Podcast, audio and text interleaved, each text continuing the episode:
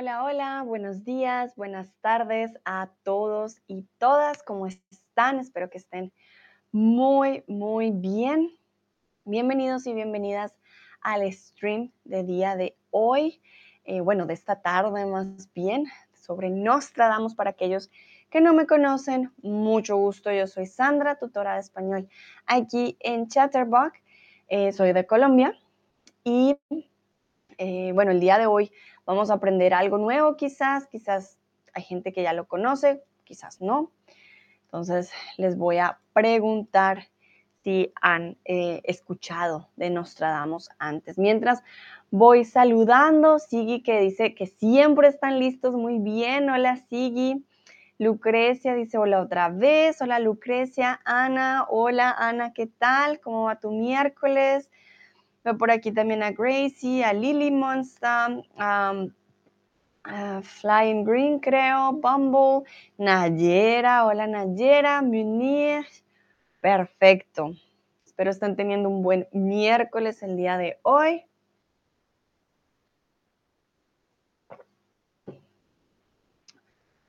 Bueno, aquí, perdón, el no nunca nos sale verde, pero todas las respuestas son correctas, así que no se preocupen. Vale, entonces veo que la mayoría ya ha escuchado eh, sobre Nostradamus, sin embargo, hay algunas personas que todavía no. Para aquellos que no lo conocen, no se preocupen, hoy vamos a aprender todo sobre él. Vamos a empezar entonces con Michael eh, o Michel, porque es francés, de hecho, Nostradamus. Yo creo que entonces era Michel Nostradamus, porque no se pronuncia la S quizás, no estoy segura. Nació en el año 1503 en Francia. Recuerden, hoy les voy a hacer algunos quizzes. No es para que ustedes me den siempre la respuesta correcta porque a veces tienen que adivinar, ¿vale? Entonces, Nostradamus era astrólogo y médico, filósofo o abogado. Aquí, por ejemplo, tienen que adivinar. Yo no les he dado la información, pero adivinando, ahí vamos aprendiendo un poco eh, de él y de lo que hizo. Entonces, astrólogos, eh, recuerden, es diferente astrónomo. Eh, los astrólogos suelen hacer cartas astrales, checar cómo los planetas, como todo lo que está en el universo, nos afecta a nosotros y al, planeta Tierra y a, sus, a las personas. Em, entonces, es diferente al astrónomo que si checa los planetas, sus componentes, algo más científico, el astrólogo es algo más, ah, yo diría, pues también tiene su ciencia, pero es, es diferente. La mayoría dice que era un filósofo, ¿ok? Bueno, él se dedicaba a la astrología y también era médico. Nostradamus era astrólogo y médico. En esa época ser médico también era muy diferente a ser médico hoy en día, entonces hay que considerar esa, esa diferencia, ¿no? ¿no? es lo mismo que hoy en día, pero eh, sí, esas eran sus dos ocupaciones principales astrólogo y médico. Su principal obra se publicó en 1900, aquí estoy checando la fecha, sí, 1955, con el título Las Profecías, pero él nació en 1500, momentito. Sería porque se publicó, un momento, quiero checar esa fecha. Ah, tan, tan. Él nació en 1500. Ah, no, perdón, 1555. 1555, sí, dije yo, porque él nació en los 1500. Entonces, no fue en 1955, perdón, fue en 1555. Eh, se publicó su libro, por decirlo así, Las Profecías, eh, y sus palabras han dado pie a innumerables interpretaciones sobre el devenir del mundo y la humanidad. Veo que me pone manita arriba, gracias Perdón, perdón. Yo a veces ya cuando checo lo que había hecho, a veces digo, ah, ¿qué escribí? Con las fechas, números, y a veces tengo problemitas, pero bueno, ahí vamos viendo.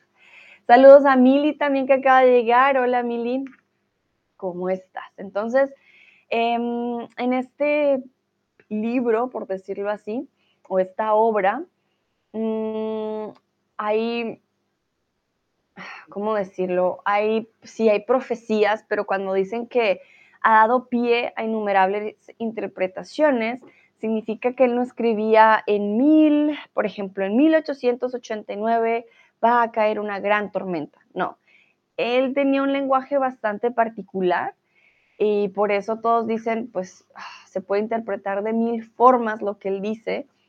Y a veces por coincidencia como que sí funciona y a veces no. Entonces, realmente depende cómo se interprete. El devenir del mundo, recuerden que el devenir es parecido como al francés, devenir, quiere decir ese cambio del mundo que puede pasar en el futuro, ¿vale? Bueno, recuerden si tienen preguntas eh, de algo que tenga yo en el slide, ustedes simplemente me escriben en el chat. Entonces, el devenir hace referencia a una equilibrio, transformación o catástrofe.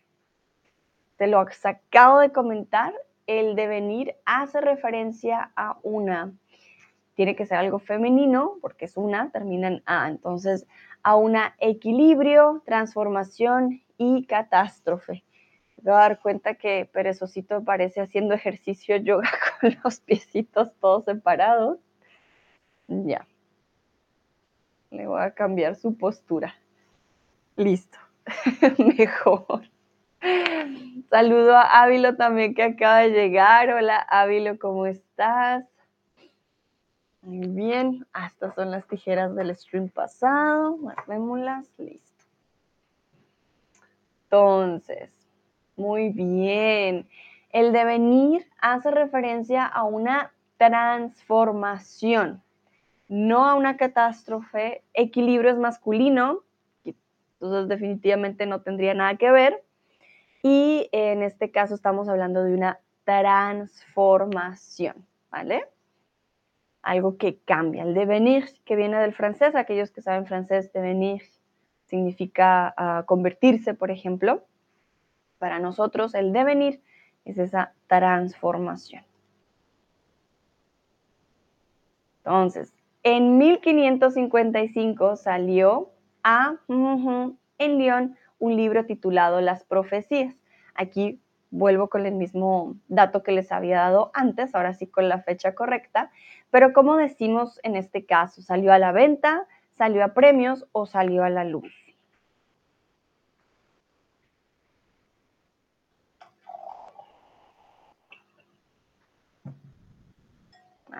¿Qué dicen ustedes?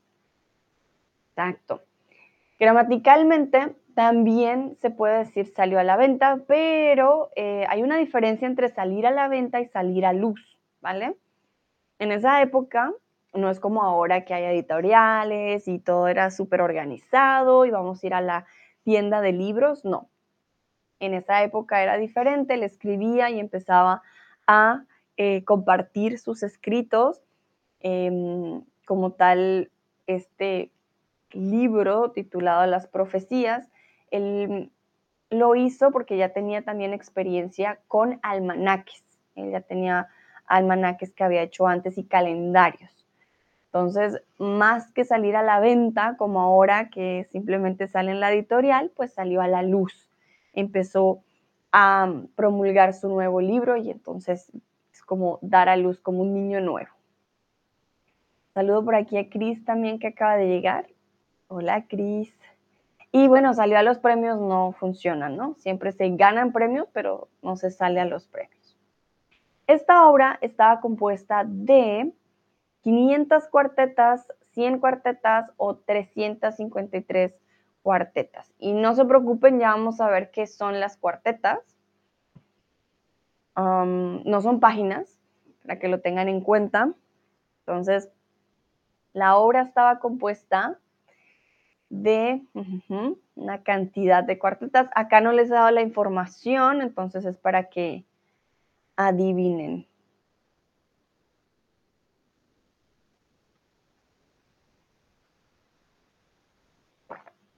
Creo que cada uno dice una fecha diferente. Muy bien, bueno, la mayoría piensa que son 500.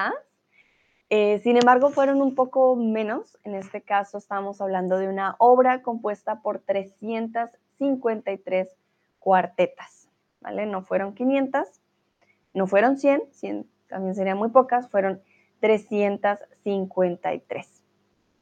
Las cuartetas son poemas de cuatro versos escritos con términos enigmáticos. Entonces ustedes saben que los poemas se dividen, ¿no? En versos, los versos. Como en las canciones, más o menos. Y en este caso, él no escribió un libro como una historia, como una novela de, ah, es que somos el ser humano y esto va a pasar. No. Por eso les digo que no es un libro como convencional, por eso lo llamaba más como libro, obra, porque realmente tiene una organización diferente a otros tipos de libros. Aquí eran más que todo poemas. Y eh, pues tenía términos enigmáticos, quiere decir como em, que dan curiosidad, que uno realmente no sabe a qué hacen referencia.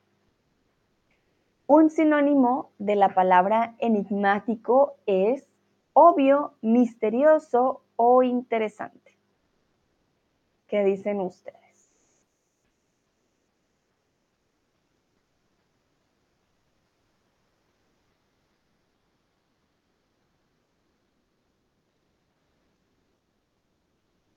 Recuerden que lo enigmático también tiene que ver como, por ejemplo, con temas de ocultismo y temas así que, que dicen, hmm, no podemos dar una explicación como tal.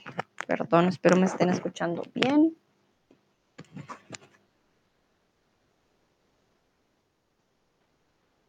Excelente. Enigmático es un sinónimo de la palabra misterioso, del misterio que no sabemos realmente cómo explicar, algo que hmm, es así, no, no, no podemos explicar.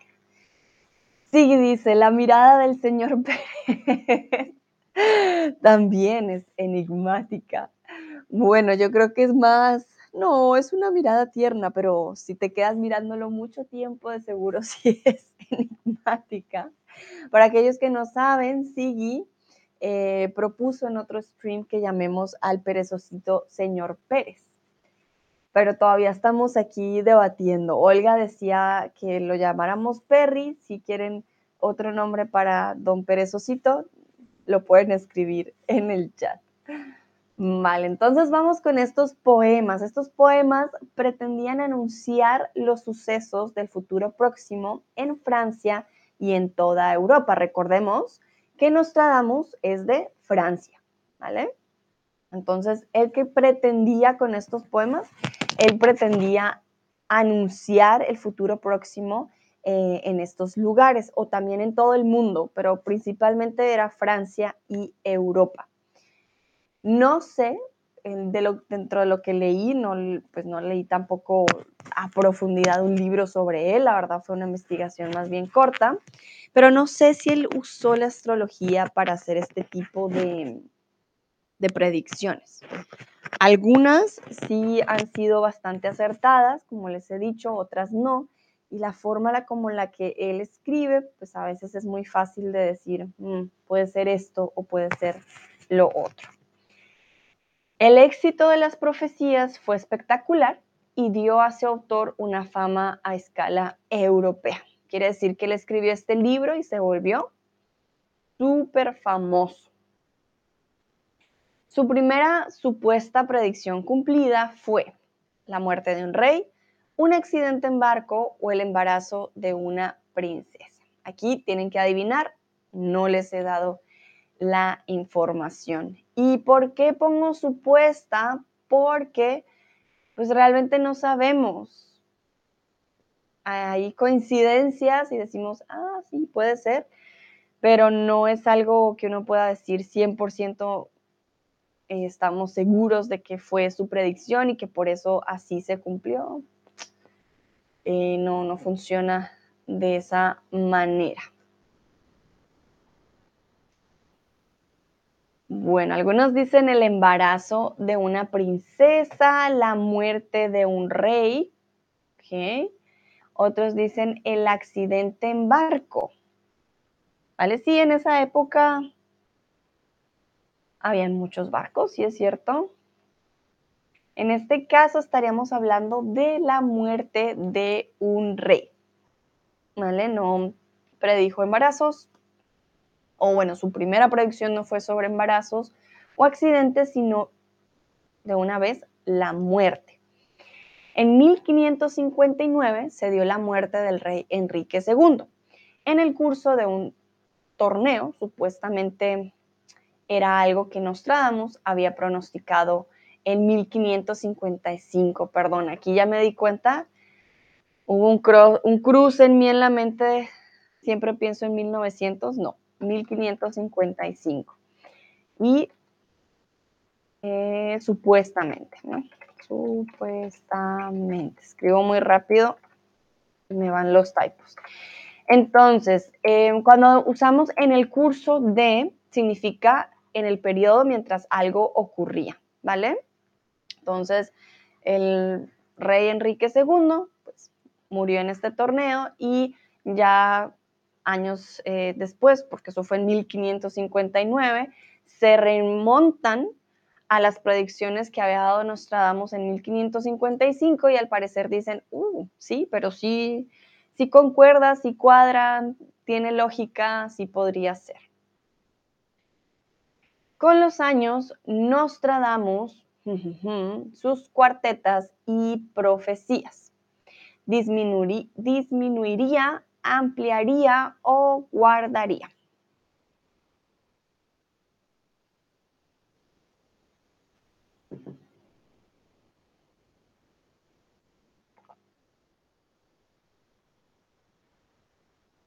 Uh, algunos dicen disminuiría.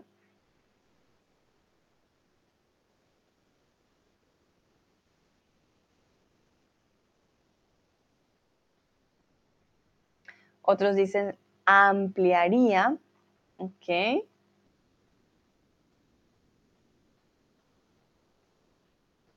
Bueno, algunos están como entre mm, las amplía, o sea, hace más, o las disminuye.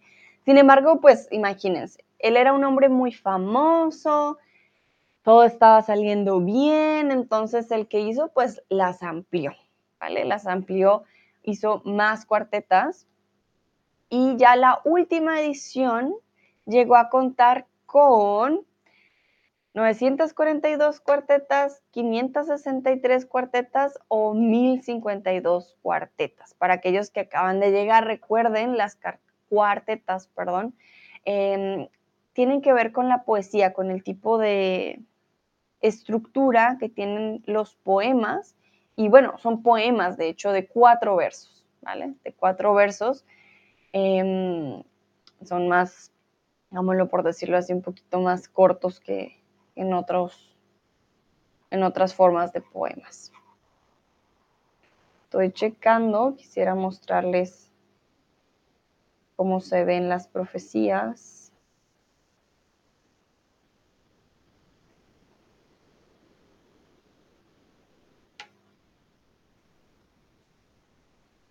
Para aquellos que les interese mucho este tema, les voy a pasar, eh, bueno, no sé si se los pueda pasar. Cuando ustedes buscan en internet hay un libro, ¿vale? Que de hecho dice dominio público, o sea que, no sé, es del gobierno, de hecho, como de una página de Brasil. Y en ese libro explican muchísimo sobre Nostradamus por si les interesa. Entonces, mientras ustedes responden,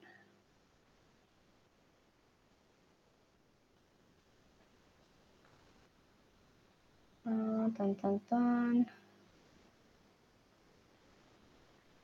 Muy bien. Entonces, veo que la mayoría dice 563. Recuerden que el original tenía 500, un momentito, no, mentiras, el original tenía 353, 300. Y de 300 pasó a 900, casi mil cuantetas eh, logró hacer Nostradamus. Entonces fue una ampliación bastante grande. Y aquí les voy a compartir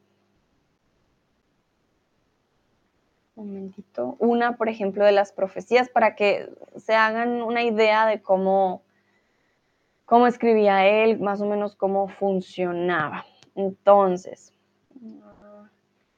se dice que hizo una predicción sobre el cine. Está muy pequeñito, creo que lo puedan ver bien.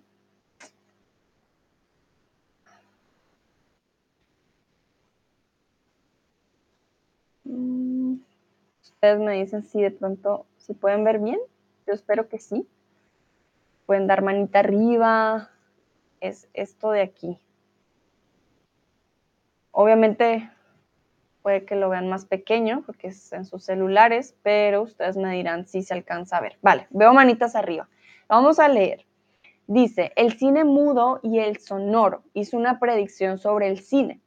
En la cuarteta décimo de la centuria 1 se dice, serpientes transmitidas en la jaula de hierro, donde los siete, siete hijos del rey van presos. Los ancianos y padres saldrán bajo de la fosa. Antes de morir ven su fruto muerto y grita. Si leemos esto sin contexto, pues puede significar cualquier cosa creo que ver su relación con el cine mudo y el sonoro hay que hacer ya leer más o menos de qué se trata o cómo lo llegaron a, conectar. Si tienen preguntas, me pueden escribir en el chat, ¿vale? Vamos a leer un poco de qué se trata esto de las serpientes. Entonces, según el libro, las serpientes transmitidas en la jaula del hierro son las películas cinematográficas enrolladas como serpientes en sus bobinas de hierro. Tiene lógica, si lo, pensamos, la jaula de hierro, antes las películas eran una forma, o sea, tenían una forma súper circular y tenían que rodar, ¿no? Y tenían que enrollarse. Entonces, ahí cuando lo vemos así, ah, pues sí, sí tiene lógica. Y em, luego dice que eh, perdón, en estas películas han sido aprisionados los siete colores del arco iris. Entonces aquí dice, donde los siete, siete hijos del rey van presos. Según eh, este libro, entonces las serpientes, pues estamos hablando del el rollo cinematográfico, los siete hijos del rey son los siete colores del arco iris. Y los ancianos y padres saldrán bajo de la fosa. Entonces, se supone, eh, se formaban ya, mm, en esa época había cine blanco y negro, luego pasó a color, y de esa manera nuestros lejanos antepasados, nuestros padres, eh, reproducirían en la cinta cinematográfica y volverían a vivir como en nuestro tiempo ahí la verdad no, veo tanto la, lógica de la unión, pero es lo que dicen. Y por último, dice que antes de morir ven su fruto muerto y grita. Antes de su muerte, los hermanos Lumière, inventores del cine mudo, eh, consiguieron ver la invención del, cine eh, con sonido, que sería el fruto muerto, que hablaba y gritaba, es decir, cómo se convertía el cine mudo al cine con eh, sonido. Entonces, bueno, no sé, se los dejo a su parecer si ustedes creen que sí tiene lógica, no tiene lógica, si hay una conexión, pero más o menos así son las predicciones de él. Son textos que no van dirigidos completamente a un año en específico, a un acto en específico, son de, muy, de mucha interpretación libre interpretación. De hecho, él mismo reconocía que había dado deliberadamente un aire oscuro a sus profecías. Muchos dicen que él también predecía solo catástrofes, que todo era triste, pero él mismo lo aceptó. Él dijo que deliberadamente le puso un aire oscuro a sus profecías. Deliberadamente quiere decir que él lo hizo porque él lo quería así. Cuando alguien tiene perdón, cuando algo tiene un aire oscuro, quiere decir que es algo que huele mal, es misterioso o es de un color fuerte. Uy, esto es muy negro o esto es muy azul. Entonces, cuando algo tiene un aire oscuro, dices tú, uy, huele mal, o es misterioso, o es de un color fuerte.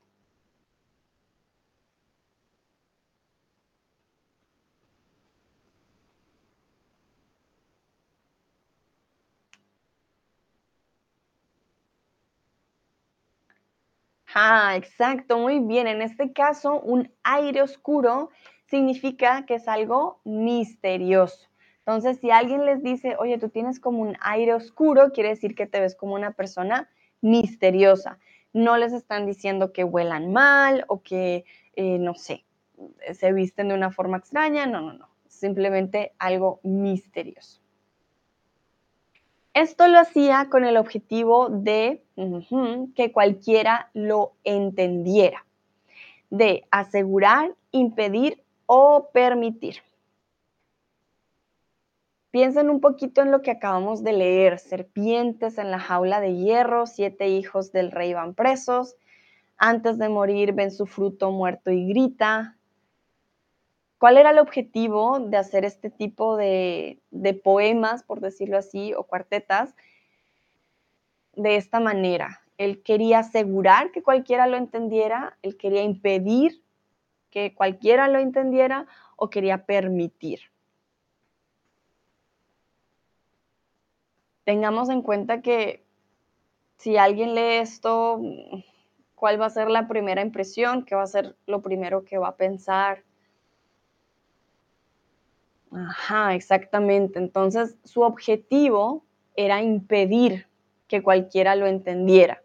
Pero creo que su objetivo lo hizo muy bien porque realmente, pues no, o sea, no es algo nada claro y creo que la interpretación es bastante, ah, no sé, muy dada al azar. Cualquiera podría decir, ah, siete serpientes transmitidas, mm, de pronto se trata, no sé, de cualquier cosa que se enrolle, ¿saben? Entonces, pero él decía, no, yo no quiero que todos sepan eh, sobre las predicciones o las entiendan de manera fácil, entonces se dedicó a hacerlas de esta manera. Y pues fue de esta manera que eh, permitía que sus pronósticos pudieran interpretarse de distintas maneras y así se aplicaran los diversos acontecimientos del futuro. Es por eso que él tampoco dio fechas eh, exactas, aunque es un poco extraño, según lo que investigué, él no da fechas exactas, pero sí habla de, de épocas y para cada año siempre hay una predicción de Nostradamus. Según yo tenía entendido, él no había dado como fechas y meses exactos, pero eh, siempre, siempre hay un, una predicción para cada año eh, según la gente. Eso sí, para mí también es como, como un enigma. Las profecías de Nostradamus siempre tienen una fecha y año exacto. Verdadero o falso, perdón aquí, fecha. No feca, fecha. Lo acabamos de hablar.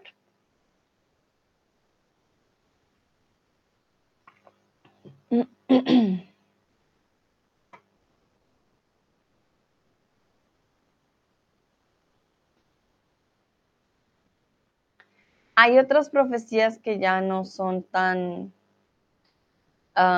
poéticas, que de pronto son un poco más claras, pero la verdad es que son muchísimas.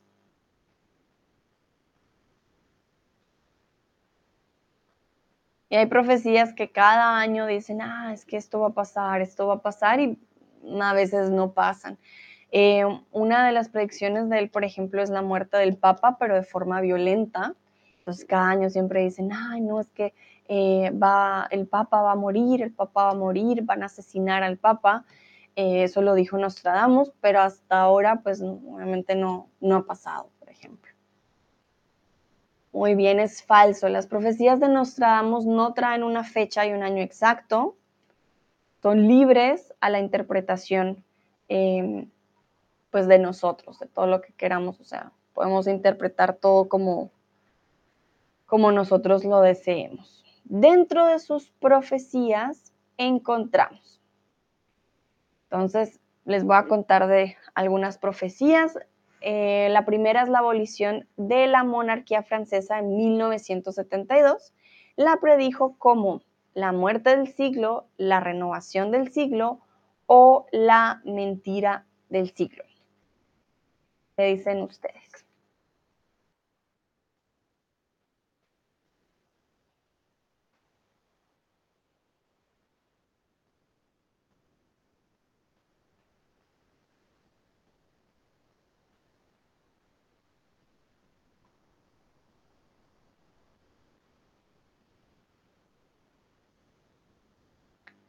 Veo que la mayoría Dice la renovación del siglo exactamente.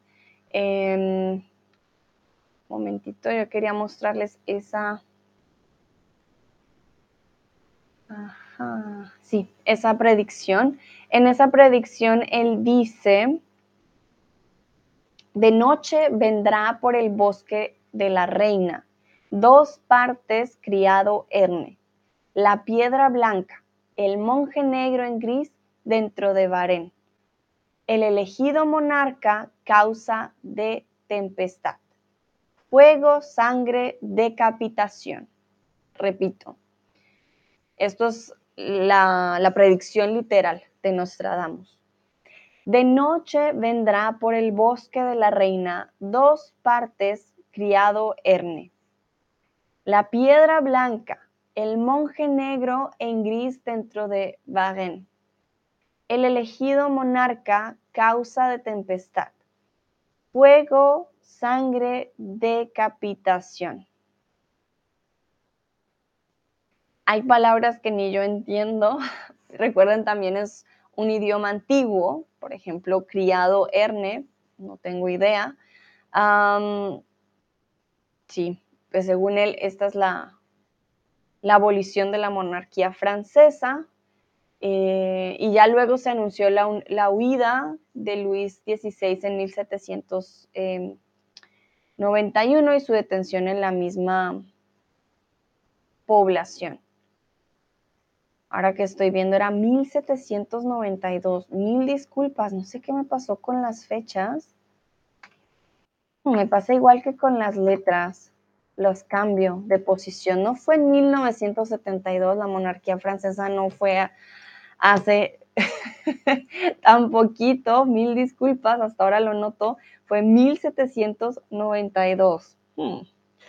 Vale, entonces en 1791 pues se da la huida del, monarca, luego se da la misma detención, se dio la decapitación y eh, bueno, ya después de esto hubo la abolición de la monarquía y se crea la República Francesa. ¿Vale? Entonces, ellos leen eh, las eh, cuartetas de Nostradamus y dicen, ah, sí, tiene que ver con la caída eh, de la monarquía francesa, ¿vale? Otra cuarteta, ah, mire, pues aludía al monje negro en gris dentro de Baren, verso que se interpretó como la, la alusión a la huida de Luis en 1791 y su detención en la misma población. Dicen que se vistió eh, de monje para poder huir em, en la población, porque obviamente si iba vestido como monarca, lo iban a reconocer fácilmente, entonces ahí ya hubo esa conexión. Hay cosas y hay casualidades que sí son bastante interesantes, pero pues lo dejo a su, a su interpretación, de si realmente Nostradamus llegó a predecir de forma ah, literal o si simplemente pudo haber sido de pronto muchas casualidades juntas. En 1804 dijo, un emperador que nacerá cerca de Italia, que será vendido muy caro al imperio, dirán con cuántas gentes se alía, que les parecerá menos príncipe que carnicero. Repito, un emperador que nacerá cerca de Italia, que será vendido muy caro al imperio. Dirán con cuántas gentes se alía, que les parecerá menos príncipe que carnicero. Ojo, aquí en esta parte, gentes está con ese.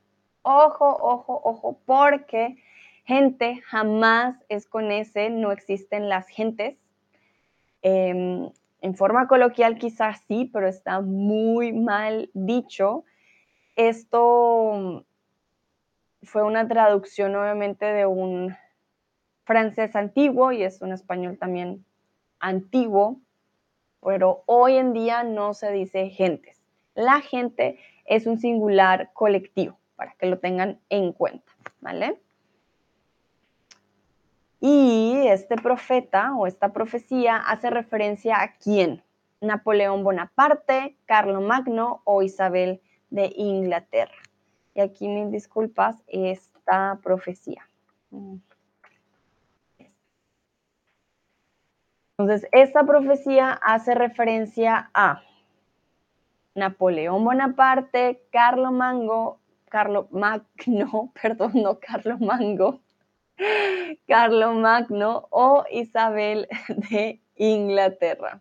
Miren, me pasa incluso al hablar. Ay, ay, ay.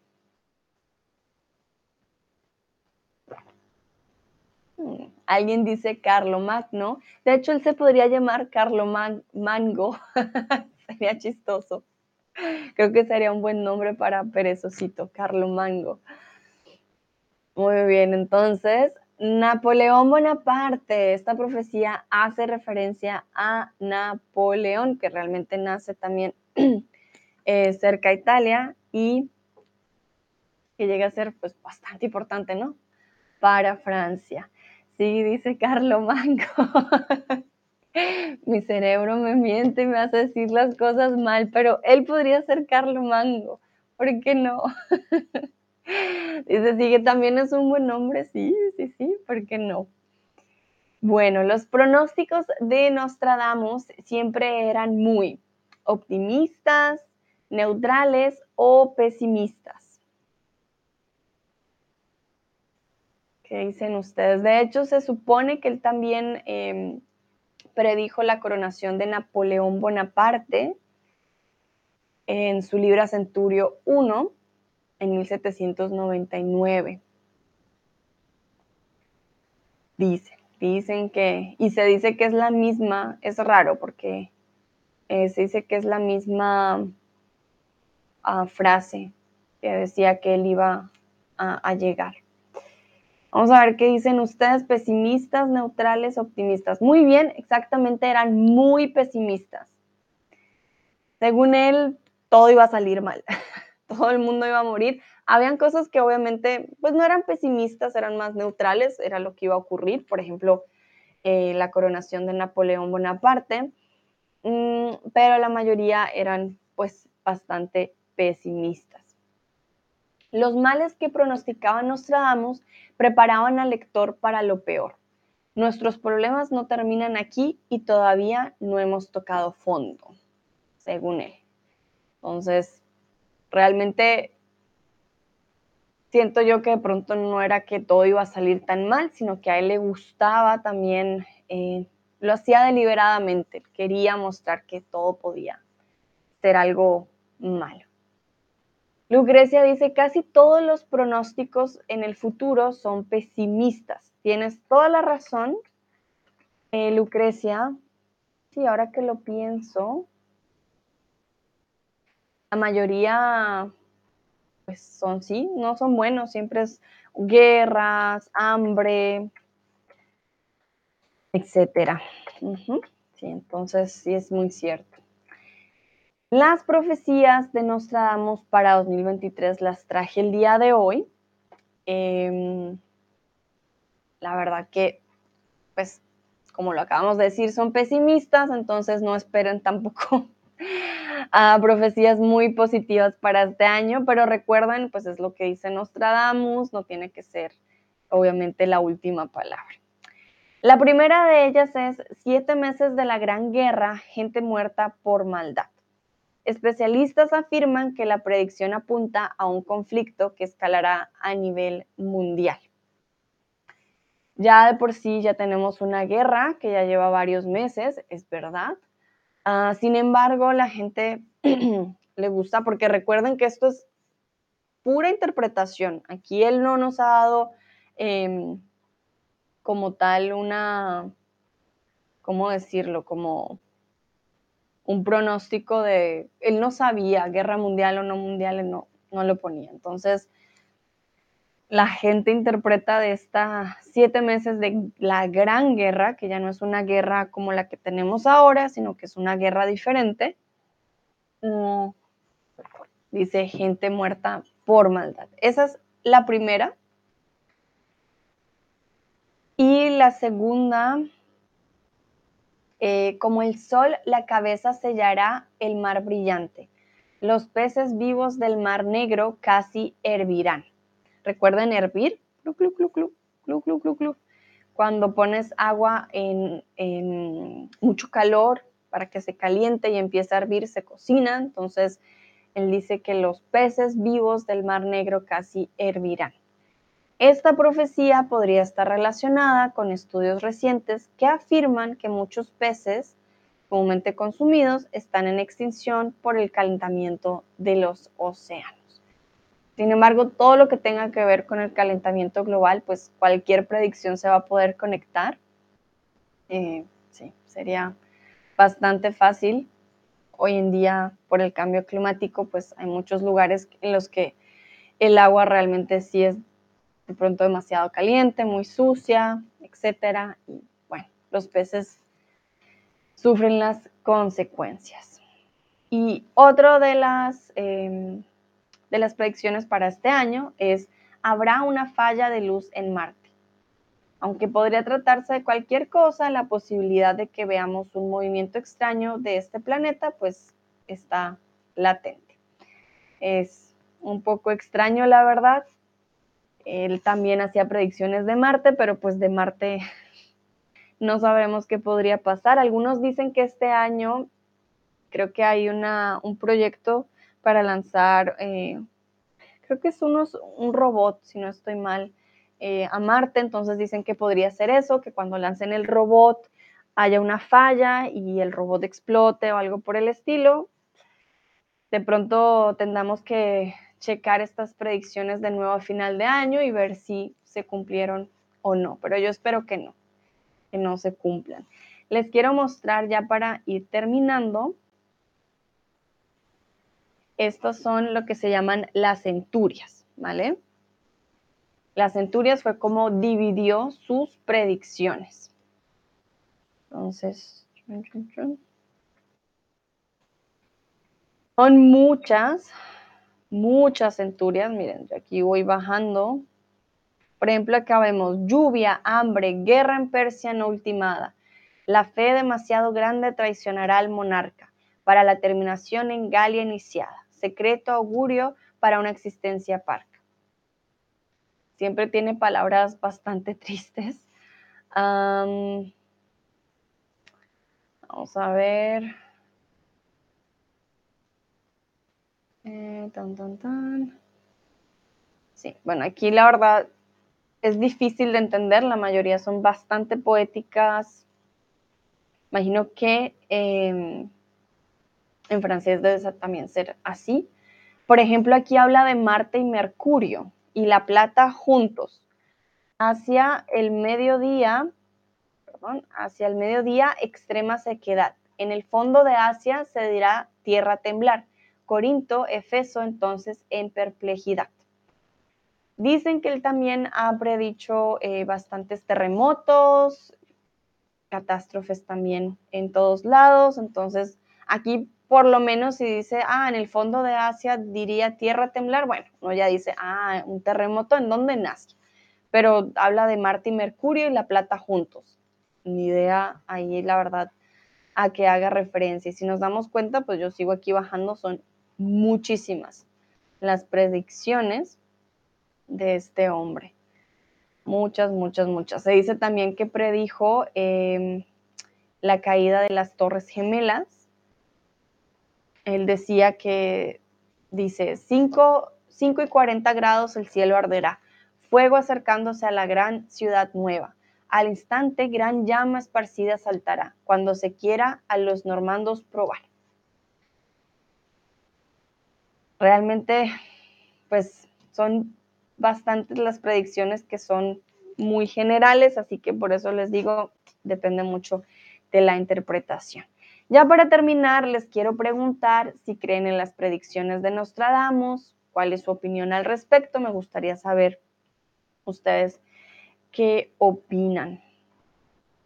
Hay de todo un poco, pero si se dan cuenta, ninguna de las predicciones em, tiene fechas. No sé cómo cuadran las fechas con las predicciones. La verdad que eso me da curiosidad. Hay personas que dicen que sus pronósticos para este año o predicciones fueron eh, tres, otros dos, otros siete. Siguen diciendo que, por ejemplo, que el Papa este año dice que el Papa va a dejar su cargo, pero esa predicción ha estado prácticamente casi siempre. Vamos a ver qué pasa. Y también hablaba de una desunión en los Estados Unidos, como de conflictos mm, y un nuevo orden mundial, pero también siento que cada año es prácticamente pues lo mismo. Cada año dicen, no, es que va a haber un nuevo orden mundial, todo va a cambiar. Cuando hubo la pandemia también todo iba a cambiar y todo iba a ser diferente. Y pues sí ha cambiado, tenemos una inflación bastante grande y todo está más caro, pero pues no es precisamente por predicción, ya se sabía que iba a ser un resultado de la crisis mundial. Nayera dice, claro que no, con dedito abajo, vale, muy bien. Lucrecia, la gente los gustan. Pedro, pero muy bien. Para mí son los cuentos para adultos, muy bien. Entonces, eh, Lucrecia, a mucha gente le gusta. Recuerda que el verbo gustar siempre necesita ese complemento indirecto. Por lo tanto, siempre va a necesitar la preposición a. A mucha gente le gusta. Mucha gente le gustan las predicciones, en este caso. Le gustan las predicciones. Muy bien. Estaría de acuerdo contigo, son como los cuentos para adultos. Y más los de Nostradamus siento que son demasiado vagos, demasiado, sí, no sé, no, es difícil. Sí, dice, creo que igual pueden ser verdaderas, pero no estoy convencido porque siempre había y habrá coincidencias y casualidades. Muy bien, sí, muy bien escrito y tienes toda la razón hay bastantes coincidencias y que la verdad se puede interpretar de muchas maneras, ¿no? Hay cosas que de pronto digo como, wow, como, mm, como si puede cuadrar, pero a veces también el ser humano tiene la capacidad de rellenar, por decirlo así, esos vacíos que a veces hay en algunas cosas y quizás nos esforzamos de más en hacer que cuadren sus predicciones con con, el, con lo que está pasando en el mundo, ¿vale? Entonces, pero vamos a ver qué pasa. Eh, de todas maneras, es interesante cómo una persona llegaría a escribir tantos poemas para predecir lo que iba a pasar en, en, en Europa y en Francia y en el mundo durante tantos años. No sé hasta cuándo, la verdad, si le soy sincera, pues funciona o como hasta cuánto vamos a tener predicciones. Eh, pero vamos a ver, vamos a ver qué ocurre. Voy a dejar otro momentito por si alguien más quiere escribir su opinión sobre Nostradamus. También ha dicho que ha predecido eh, la explosión de una bomba nuclear, pero como que cada año siempre sale la misma predicción, ¿no? Este año, tercera guerra mundial, tercera guerra mundial, bomba nuclear, bomba nuclear, y pues no ha pasado por suerte nada, entonces, sí.